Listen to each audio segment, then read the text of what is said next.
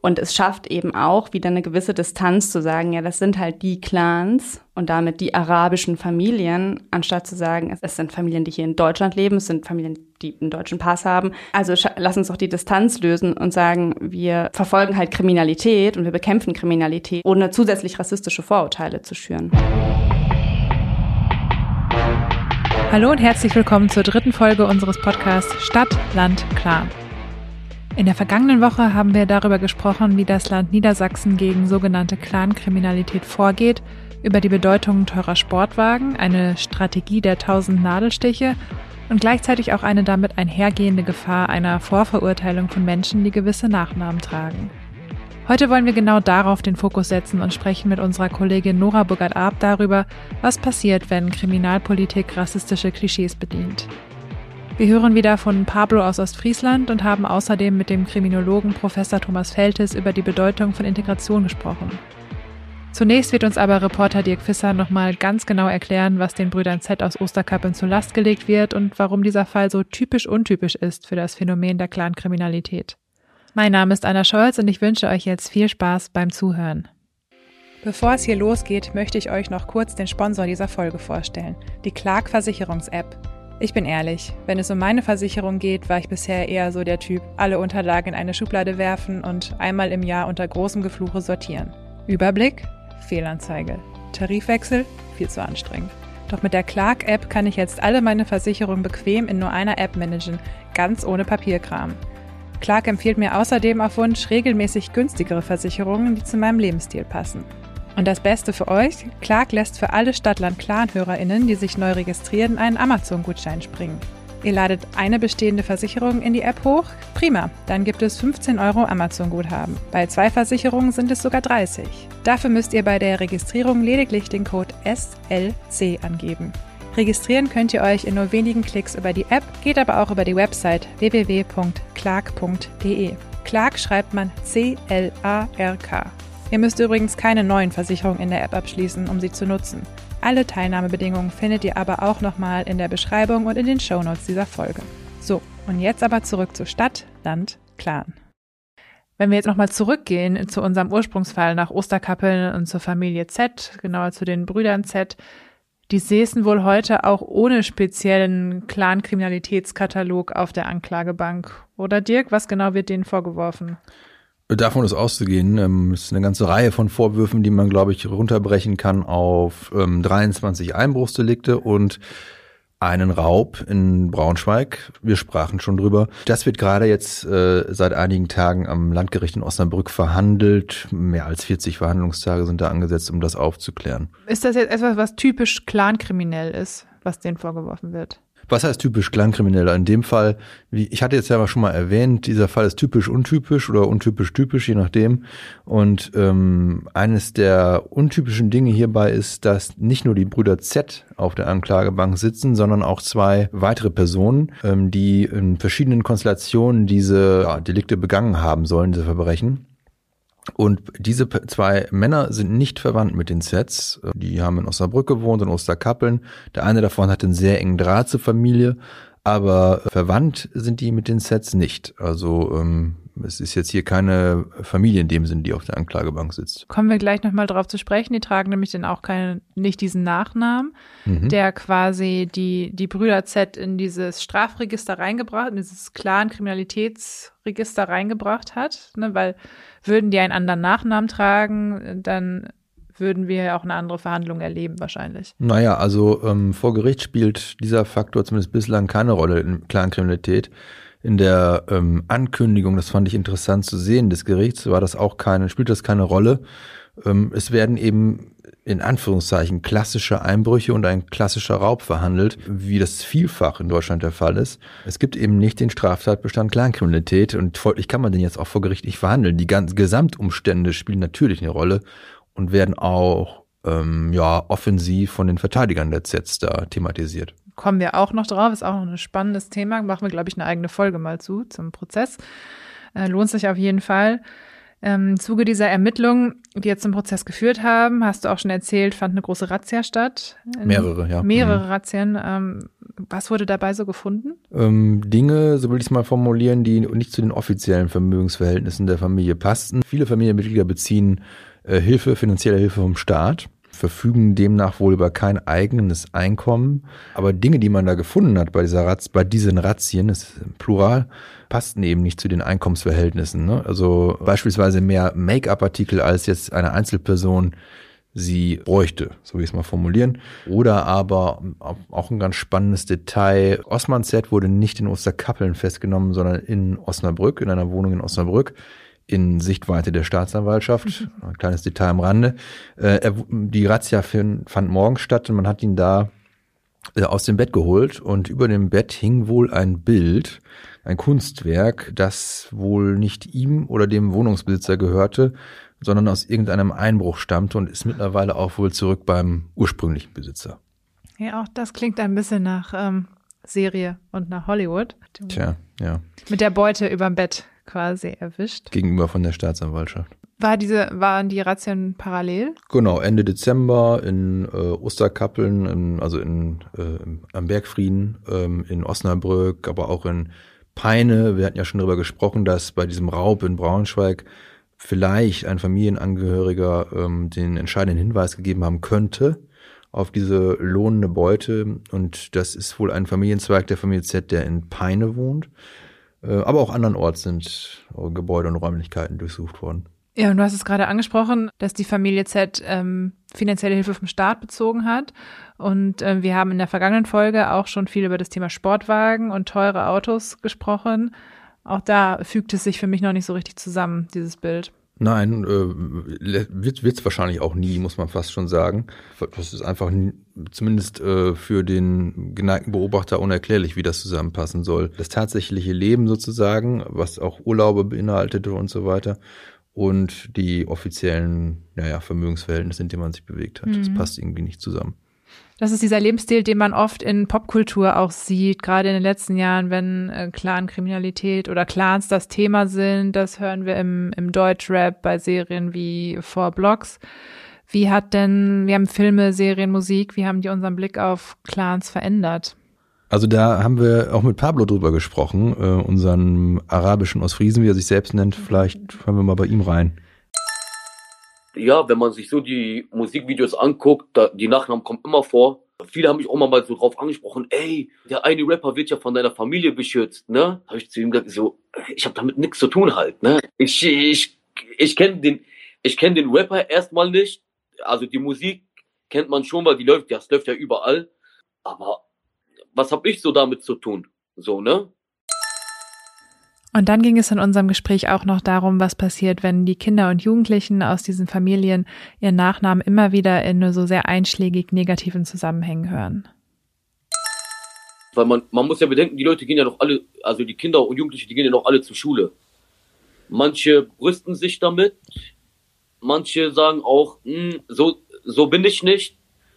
Und man muss echt, finde ich meiner Meinung nach, dagegen so ein bisschen rantasten und sagen, ey, wenn die Älteren schon schlimm sind, sage ich mal so, was ist mit der Jugend und mit den Kindern, weil die werden auch irgendwann groß. Ne? Also aufpassen, dass man die nicht so in so ein Klischee reindrückt, ja. ja ähm. Richtig, weil ich glaube, wenn man die irgendwann in, in so ein Klischee reindrückt, nehme ich jetzt so an, dass die vielleicht auch irgendwann in diesem Klischee bleiben halt, ne? Vielleicht auch denken, ah, okay, wenn der schon denkt, ich bin böse, dann bin ich böse.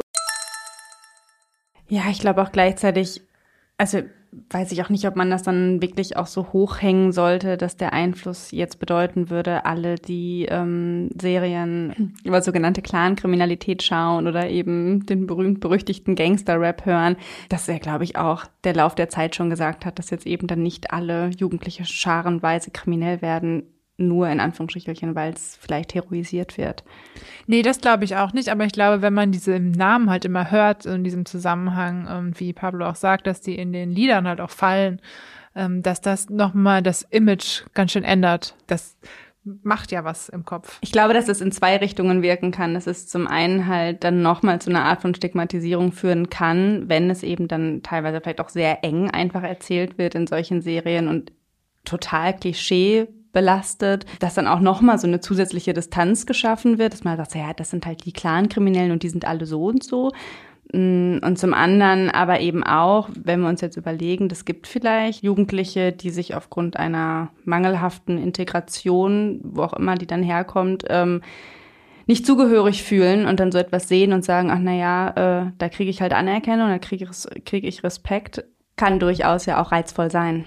Genau, vor allem, weil da ja auch viel mit ne, diesen Statussymbolen ge, gearbeitet wird, über die wir schon in der letzten Folge gesprochen haben und dass das natürlich auch gerade für Jugendliche ja auch ein Ziel sein kann, oder? Also ja, ich glaube, wenn es wirklich um Anerkennung geht oder um das Gefühl, ähm, ich kriege hier eben nicht die Aufmerksamkeit oder die Anerkennung, die ich eigentlich gerne hätte, kann das sicherlich verstärkend wirken. Pablo hat ja eben auch davor gewarnt, Jugendliche direkt in so Klischees reinzudrücken. Nora, du hast dich in der Tiefe mit diesem Thema schon beschäftigt und kannst uns wahrscheinlich am besten erklären, was diese Klischees so gefährlich macht und wo die herkommen.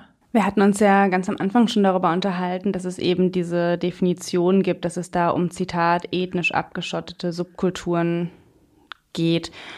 Und ich glaube, das ist einfach so anfällig und gefährlich für Rassismus oder für das Befeuern von rassistischen Klischees oder Vorurteilen, weil wenn wir dadurch Kriminalität mit einer bestimmten Herkunft oder mit einer bestimmten Ethnie verknüpfen, weil wenn wir da in dem Zusammenhang bei Clankriminalität über Kulturen sprechen, dann sprechen wir ja nicht darüber, über die arabische Kultur an sich, dass wir uns überlegen, welche Feste feiern die da oder was essen die gerne oder ähm, ja, welche Kunst gibt's da, sondern wir reden ja eben letztendlich, wenn wir ganz ehrlich sind darüber, kann diese Kultur Kriminalität befördern. Und ähm, ich glaube, dass das sehr gefährlich sein kann und dass wir halt uns alle bewusst machen müssen, dass wir halt unbewusste Vorurteile in uns sowieso drin haben und auch rassistische Vorurteile. Und durch so ein Framing können die einfach verstärkt werden. Und ich frage mich halt eben auch, warum wir das überhaupt machen müssen. Also warum wir überhaupt in dem Zusammenhang mit Kriminalität über Kultur oder über Herkunft sprechen müssen. Ja, gute Frage. Ich finde in dem Kontext immer äh, bemerkenswert an unserem Fall Z, dass die beiden, die auf der Anklagebank sitzen, ja hier in Deutschland geboren worden sind, in Osterkappeln. Ihr, also ihr Wirkungskreis sozusagen, da wo sie groß geworden sind. Ähm, trotz der, trotz des Aufwachsens hier offenbar trotz der Sozialisierung hier ist es ja irgendwie nicht gelungen, ähm, sie auf den rechten Pfad zu geleiten. Warum nicht? Fragt man sich da vielleicht auch. Man hat ja schnell auch den, den in der öffentlichen Debatte den, die, den Ausruf, ja, schiebt sie ab oder was auch immer, ne? Äh, wohin soll man Leute abschieben, die entweder keinen Pass haben oder die deutsche Staatsbürger sind? Es ist ein Problem, das man hier lösen muss. Ob der gewählte Ansatz, der da gerade verfolgt wird, förderlich ist, hilfreich ist, kann ich nicht beantworten. Und da hast du ja eben auch schon angesprochen, dass es ja auch da dann dringend notwendig ist, eben darüber zu sprechen, warum gelingt eine Integration nicht und warum gelingt eine Integration interessanterweise ja eben auch in der zweiten oder dritten Generation dann vor allem nicht. Also was ist da denn dann schiefgelaufen und sind wir als Gesellschaft nicht dafür zuständig, dass das auch funktionieren kann, ohne jetzt ich glaube, das muss man auch mal einmal ganz klar sagen, irgendwelche Straftaten jetzt verharmlosen zu wollen. Und organisierte Kriminalität ist ein riesiges Problem und wir alle wollen sicher leben und wir wollen, dass Menschen, die Straftaten begehen, dafür bestraft werden und zur Verantwortung gezogen werden. Du sagtest ja auch, Dirk, äh, die sind halt eben ja auch hier geboren. Also ist es, sind es halt Kriminalität, die in Deutschland stattfindet. Und es schafft eben auch wieder eine gewisse Distanz zu sagen, ja, das sind halt die Clans, und damit die arabischen Familien, anstatt zu sagen, es ist halt, es sind Familien, die hier in Deutschland leben, es sind Familien, die einen deutschen Pass haben. Also lass uns doch die Distanz lösen und sagen, wir ähm, verfolgen halt Kriminalität und wir bekämpfen Kriminalität, ohne zusätzlich rassistische Vorurteile zu schüren. Aber dennoch bleibt es ein Integrationsproblem, oder? Weil mit so Vorurteilen und Stereotypen macht man ja auch die Tür für die Integration ganz schnell zu, gerade bei Kindern und bei Jugendlichen, die dann nur noch ja, nicht so legalen Weg sehen, sich in der Gesellschaft zu etablieren. Ja, sich zu etablieren oder eben Anerkennung zu genau, bekommen ja. aus kriminellen Gruppen. Und ähm, genau das, was du sagst, stimmt ja. Also da sind wir wieder aber bei der Fragestellung, die wir am Anfang auch schon einmal hatten. Also was bringt es, da das Wort Clan mit reinzubringen? Also welcher Gewinn wird dadurch ähm, erworben, außer dass man sagt, das schürt halt bestimmte Bilder, wie wir auch eingangs schon in, den, in der Straßenumfrage gehört haben. Da sind Bilder, wollen wir die wirklich festsetzen? wem ist damit geholfen? Hm. Ich kann aber schon nachvollziehen, dass man versucht, das Ganze hm, begrifflich zu fassen, weil es sich ja schon in gewisser Weise auch unterscheidet von anderen Kriminalitätsphänomenen und dass man versucht, das irgendwie in Worte zu fassen, definitorisch auch unter einen Reiter zu bringen. Das ist, glaube ich, nachvollziehbar. Das ist nachvollziehbar und dann stellt man sich aber auch wieder die Frage, wenn es da jetzt ja auch so ist, wie in dem konkreten Fall, dass ja auch Menschen noch mit dabei sind oder angeklagt sind, die eben nicht zu der bestimmten Familie gehören und vielleicht auch nicht arabischer Abstammung sind. Mhm. Also warum definieren wir das dann auch wieder als Clan? Also der Impuls ist greifbar zu machen, ja, aber es ist so angreifbar, oder nicht? Es ist so anfällig für Unsauberheiten. Ich glaube, die definitorischen Probleme sind den, den Vertretern des Staates auch durchaus bewusst. Und es ist ja, fällt ja auch auf, wenn man sich die Ankündigung des Gerichtes zum Beispiel anguckt, zu diesem Prozess, der da jetzt stattfindet. Da findet sich das Wort Clan in keiner Zeile. Ähm, das wird ausgespart, zumal es ja auch vor Gericht dann letztlich und auch für das, für die Urteilsfindung keine, keine Rolle spielen wird. Es gibt ja keinen Straftatbestand. Also wenn das jetzt aber so ist, dass halt Straftaten, ähm, jetzt mal ganz generell gesprochen, auftreten, wo dann eben zwei oder drei ähm, daran beteiligt sind, die eben einen Nachnamen tragen, der dann unter Clankriminalität äh, einsortiert werden würde, aber eben auch zwei Meyers. Wie wird mhm. das denn dann ähm, statistisch erhoben werden, weißt du das? Also in diesem Fall ist es wohl so, dass diese beiden äh, Brüder Z da eingeordnet werden, äh, die anderen beiden aber hm, eher nicht. Aber es ist wohl so, dass in diesem Fall Denker und Lenker äh, dieser Aktion wohl die Zs sein sollen. Zumindest nach unserer Information. Der eine, der Osman, soll wohl so eine Art Chefrolle inne gehabt haben. Also wird das da einsortiert, ja ohne dass es dann vor Gericht eine Rolle spielt in dem Sinne, als dass das jetzt besonders strafbar wäre oder so. Das heißt also vor Gericht spielt es dann keine Rolle, aber eben, äh, damit wären wir dann beim Thema, dass es ja trotzdem in der Öffentlichkeit so ähm, wahrgenommen wird oder dass die sogenannte Clankriminalität halt so wahnsinnig präsent auch gerade ist. Ist das dann vielleicht auch irgendwie vor Gericht ist es kein Thema, aber in der öffentlichen Debatte schon. Also es wird in, vor Gericht schon ein Thema sein, in dem Sinne, als dass die Verteidiger, ich habe den Eindruck, die Verteidiger der Z äh, das zum Thema machen wollen, äh, mit Hinweis auf eine gewisse Vorverurteilung auch und hier vielleicht auch ähm, eine Art Schwachstelle äh, erkannt haben auf Seiten der Ermittler, wo man äh, ansetzen kann, weil die Beweislage ist, glaube ich, ziemlich eindeutig. Das dürfte schwierig werden, zu widerlegen, was den beiden vorgeworfen wird. Äh, aber man sucht dann natürlich Schwachstellen für seine Verteidigung und das könnte ein Punkt sein, wo man vielleicht einen Ansatz findet. Wir hatten im Vorfeld ja auch dazu mit Thomas Feltes gesprochen, der ist Kriminologe und Jurist und ähm, hat sich vor allem auf das Thema Rassismus in der Polizei spezialisiert in seiner Forschung und in seiner Arbeit. Und der hat zu dem Thema gesagt, dass Clankriminalität und er spricht auch von Rockerbanden und er nennt das eine symbolische Kriminalpolitik vom Staat. Also, dass man sich solche Gruppen rausgreift, die keine Lobby in der Gesellschaft haben, mit dem man es dann quasi machen kann, so ein hartes Vorgehen. Hier muss man jetzt vielleicht nochmal einschränken und dazu sagen, dass ähm, Thomas Feltes mittlerweile auch äh, vor Gericht auftritt in dem Verfahren gegen die Brüder Z ähm, als einer ja. von denjenigen, der die Zs äh, vertritt, den Hardy in dem Fall. Und das deutet ja auch darauf hin, was wir gerade schon äh, besprochen haben, dass äh, die Verteidigerriege das zum Thema machen will, genau das. Ähm, und sich vielleicht da auch erhofft, dass das Gericht dieser Argumentation folgen könnte und dass das dann, ja, Freispruch weiß ich nicht, aber zumindest äh, strafmildernd sich dann auswirken könnte. Denn die Vorwürfe an sich haben es ja in sich. Äh, das endet im Falle einer Verurteilung sicherlich mit einer mehrjährigen Haftstrafe. Und hm, na, jedes Argument, was das abmildern kann, ist da sicherlich willkommen. Also wenn wir das jetzt auch nochmal von dem konkreten Fall jetzt lösen und ähm, einer Strategie von der Verteidiger und Verteidigerinnen lösen wollen, dass er ja schon auch eben darüber spricht, ähm, von einer Stigmatisierung einer kompletten Bevölkerungsgruppe. Und auch da finde ich, es ähm, sollte man hinschauen, wenn die Politik auf der einen Seite sagt, wir gehen jetzt ganz, ganz, ganz, ganz doll gegen sogenannte Clans vor, was das auch überhaupt für eine Stimmung in der Gesellschaft wieder schürt. Also dadurch wird ja auch nochmal ein, um in, dem, in der Wortwahl zu bleiben, die wir schon hatten, meinetwegen ein Klima der Angst überhaupt vielleicht auch erst heraufbeschworen, wenn jetzt in einer Shisha-Bar eine Riesenrazzia stattfindet. Und äh, da kann man ja auch immer hinschauen, was wurde dann da wirklich überhaupt gefunden. Aber Passantinnen und Passanten, die vorbeigehen oder es in den Medienberichterstattungen sehen, sehen halt wieder, oh, da ist irgendwie zehn Polizeiautos wieder, in Anführungsstrichen, vor ähm, einer Shisha-Bar. Ähm, auch da wird ja eine Vorverurteilung mit befeuert. In unserem konkreten Fall würden dir sicherlich die Personen vor Ort, das Umfeld da widersprechen, glaube ich. So war meine Wahrnehmung in den Gesprächen.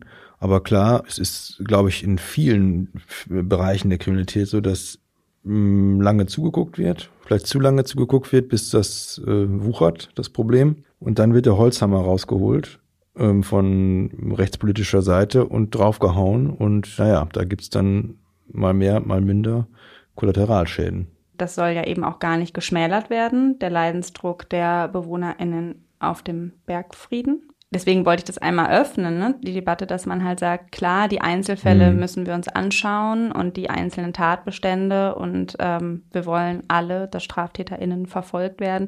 Aber auch da wieder die Frage, jetzt wird mit dem Holzhammer draufgehauen, ja, aber warum dann dieser extreme Fokus auf Clans? Also warum dann nicht sagen, wir wollen jetzt organisierte Kriminalität mit tausend Nadelstichen verfolgen oder äh, Bandenkriminalität, Gruppenkriminalität. Also warum immer dieses Framing Clans? Weil dadurch wird doch auch ein Bild erschaffen, als wäre das so ein übermächtiges Problem.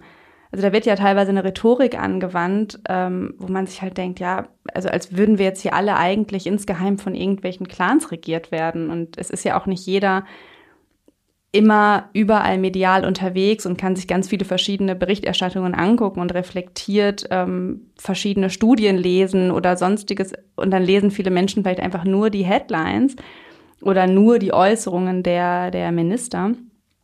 Und das schürt doch einfach Angst vor Menschen mit einem Migrationshintergrund.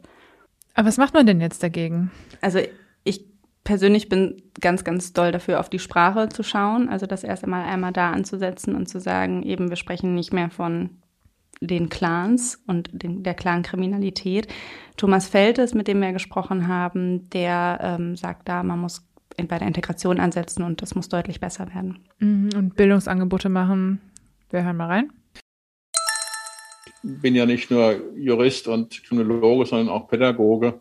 Und ein Pädagoge verliert die Hoffnung nie. Das heißt, ich glaube auch, dass man durchaus auch noch jungen Menschen im Alter von 17, 18 und auch noch, ähm, wenn sie über 20 sind, Angebote machen kann, wenn man ihnen deutlich macht, dass man differenziert vor, vorgeht, dass man sie wertschätzt, ähm, dass man versucht, sie tatsächlich zu integrieren oder ihnen Integrationsangebote zu machen. Nur das sehe ich im Moment nicht. Ich sehe im Moment nur eine ganz große Ablehnung und das Herumreiten auf einigen spektakulären Fällen. Welche Angebote wären da denkbar? Was könnte verbessert werden? Es geht im Grunde um alles oder vieles über Bildung. Man muss eben äh, hinschauen, dass diese Menschen, diese Jugendlichen vor allen Dingen, aber auch Kinder die gleichen Bildungsangebote haben und dort, wo sie sie nicht wahrnehmen, dann muss man ihnen die gleichen Hilfeangebote machen, die man auch benachteiligten Biodeutschen oder ähm, Menschen mit ohne, ohne Migrationshintergrund macht. Das heißt, man muss versuchen, gegebenenfalls auch mit Aufsuchen der Sozialarbeit, mit Streetwork hier etwas zu machen. Das ist mühsam, klar, und äh, das ist auch Otto Normalverbraucher unter Umständen schwer zu vermitteln, äh, wenn man gleichzeitig dieses Schema, äh, diese Chimäre der kriminellen Clans aufbaut. Aber daran geht kein Weg vorbei. Wobei man ähm, vielleicht auch dazu sagen muss, wenn man ähm, mit Ermittlern spricht und aber auch mit dem ähm, Umfeld, dann äh, sagen einem, gibt es ja schnell die Idee, Aussteigerprogramme zum Beispiel aus diesem Milieu, aus dem kriminellen Milieu. Und da sagen eigentlich alle, das kann man vergessen, weil das so abgeschottet ist, anders als andere äh, kriminelle Milieus, über die man so berichtet, über die man spricht, dass das nicht funktioniert. Jeder, der von außen da reinkommt, scheitert. Ähm, jeder, der raus will, hat auch massive Probleme, sich dem zu entziehen. Ob es dann ähm, nur mit Integration klappt, hätte ich meine Zweifel. Aber woran ähm, liegt das denn? Liegt das daran, dass es halt so doch Familienstrukturen sind? Ich würde sagen, zweierlei Dinge. Zum einen ist es natürlich schwer, äh, dann vier Fuß zu fassen in unserer Gesellschaft mit dem Namen und so weiter. Das mag mhm. ein Grund sein. Andererseits aber klar sind die Bande so eng teilweise, äh, dass man sich sicherlich zweimal überlegt, ob man dem abschwört. Mhm. Ähm, nehmen wir doch nur unseren Fall soll man da jetzt sagen, tschüss Familie, ich zieh weg? Aber auch da würde ich einmal nachhaken, ist das denn dann clanspezifisch? Also es gibt doch, du hattest ja gerade selber gesagt, die Rocker oder denke ich jetzt vielleicht auch mal an die Neonazi-Szene oder an andere kriminelle Gruppierungen. Ist Aussteigen nicht sowieso immer ein Problem? Das können wir doch da jetzt auch nicht so einengen. Das ist richtig, aber in diesem Fall ist es ähm, wohl besonders schwierig, auch Angebote aufzuziehen, äh, die sich an Personen, ich nenne es mal das Milieu richten, äh, um da rauszukommen. Ähm, anders mhm. als bei Neonazis, wo es ja Aussteigerprogramme auch gibt, mhm. die durchaus auch dann den einen oder anderen Erfolg verzeichnen. Das funktioniert hier zumindest aus Sicht äh, der Ermittler nicht. Mhm. Ja, ich glaube sowieso, dass Integration, je älter die Menschen sind, desto schwieriger wird es natürlich. Und dann brauchst du eine wahnsinnig große intrinsische Motivation. Also die müssen das ja auch wirklich wollen, sich dann doch noch ähm, zu integrieren. Daher ist der Ansatz von Herrn Feltes auch, ne, auf Bildungsangebote zu setzen und äh, möglichst früh dir die Jungs und Mädels dazu greifen, wahrscheinlich schon der zielführendste. Ähm, vielleicht hören wir einfach mal von jemandem nochmal, ähm, wir kennen ihn schon, unseren lieben Pablo, wie es bei ihm eigentlich so gelaufen ist und warum er vielleicht auch so gut integriert ist, wie er das nun mal ist. Also meine Eltern hatten das eigentlich ganz äh, nicht so schwer gehabt, weil äh, die wurden eigentlich so gut aufgenommen und das Umfeld von denen und bis heute noch, also bis wirklich bis heute noch kennen wir die Leute alle. Also wir kennen die. Die sehen uns und sehen mich, die sagen, boah, bist du groß geworden und hier und da, da war man, also das ist halt das Schöne halt. Ne? Ich kann mich noch erinnern, wir hatten eine Nachbarin gehabt, die hat unter uns gewohnt. Das war eine richtige, also wirklich 100% Ostfriesen war das, ne? Aber die hat mir alles beigebracht. Ich wusste nicht, was Ostern zum Beispiel ist halt. Und die hat dann, die, die hat mir das dann gezeigt. Ähm, Weihnachten und hier, wir wurden irgendwie immer mit eingeschlossen halt in solchen Sachen. Und ich finde, das ist auch eine äh, Art und Weise, was uns gebracht hat, uns so zu integrieren und so halt alles, dass, dass wir unsere Arbeit machen und so. Was ja eigentlich ganz interessant ist, weil der Pablo ja in keinem groß anderen Umfeld aufgewachsen ist als die, die Brüder Z in Osterkappeln. Das sind beides äh, kleine Gemeinschaften gewesen, Ortschaften und trotzdem ist es bei dem einen halt so gelaufen, wie man sich das wünscht als Integrationspolitiker, glaube ich, und bei den anderen halt genau konträr. Habt ihr da eine Erklärung für? Man müsste sich halt mal den Punkt X anschauen, ähm, wo es gekippt ist. Ähm, die Brüder Z sind ja schon länger auffällig, so wie ich es mal formulieren. Ähm, wann war also der Punkt, wo mh, hm, Sie nicht mehr das Ziel verfolgt haben, gut bürgerliches Leben zu führen? Ähm, das müsste man vielleicht mal eruieren. Gut, und ich glaube, wenn wir jetzt nochmal wieder zurückkommen zu unserem Ursprungsfall, zu unseren Brüdern Z und ähm, dem Clan oder Nicht-Clan, den es da gibt in Bergfrieden, dann hast du es gerade schon angedeutet, Dirk, es ist halt einfach kein typischer Fall, weil da eben noch andere Menschen mit angeklagt sind, die weder einen arabischen Familienhintergrund haben, noch diesen Namen tragen. Wer ist das und was hat es mit denen auf sich? Einer der Angeklagten kommt wohl selbst auch aus Osterkappeln und ist wohl enger verbandelt mit der Familie. Das ist der eine. Der andere wohnte in Ost bis zu seiner Festnahme in Osnabrück. Dieses Quartett soll in unterschiedlicher Zusammensetzung all diese Straftaten begangen haben die da jetzt verhandelt werden. Ähm, ja, also es ist, sind nicht nur Zs, sondern auch noch andere Personen, die sich da verantworten müssen. Das heißt, wir haben in diesem Fall 50 Prozent der Angeklagten haben eigentlich mit Clankriminalität, wie sie in der Statistik geführt wird, nichts am Hut. Und trotzdem wird dieser Fall in den Medien so präsent als Clankriminalität gehandelt. Ja, in den Medien vor allen Dingen ist er ja direkt nach der Razzia äh, von der Landesregierung in Niedersachsen nach vorne geschoben worden als Fallbeispiel für das härtere Vorgehen äh, gegen Clankriminelle. Gut, und trotzdem ist jetzt klar, dieser Fall ist, wie du schon mehrfach gesagt hast, typisch untypisch. Und äh, das wird in der nächsten Folge, wenn wir im Detail über diesen doch ziemlich spektakulären Gerichtsprozess sprechen, auch nochmal deutlich werden, denke ich. Aber jetzt würde ich gerne erstmal Pablo das letzte bzw. vorletzte Wort dieser Folge überlassen. Also ich würde, wenn man mich fragen würde, ich würde sogar für die für Ostfriesland sterben halt, ne? Also so, ne? Das sage ich so, wie es ist halt, ne? Das war Teil 3 unserer Serie Stadt, Land, Clan. In der nächsten Woche wollen wir in den spektakulären Gerichtsprozess gegen die Brüder Z am Landgericht Osnabrück eintauchen. Denn dazu gibt es eine ganze Menge zu berichten und es wird deutlich werden, dass es in diesem Fall mehr als nur eine Wahrheit gibt. Wenn euch diese Folge gefallen hat, dann freuen wir uns wie immer über eine nette Bewertung auf Apple Podcast oder wenn ihr uns auf Spotify folgt und uns weiterempfehlt. Fragen, Anmerkungen, Lob und Kritik könnt ihr uns per Mail schicken und zwar an audio.noz-digital.de. Alle Infos zum Nachlesen über den Fall Z findet ihr außerdem auf noz.de und in den Shownotes dieser Folge. Stadt, Land, Clan ist eine Produktion der Gemeinschaftsredaktion der Neuen Osnabrücker Zeitung, des Schleswig-Holsteinischen Zeitungsverlags und der Schweriner Volkszeitung.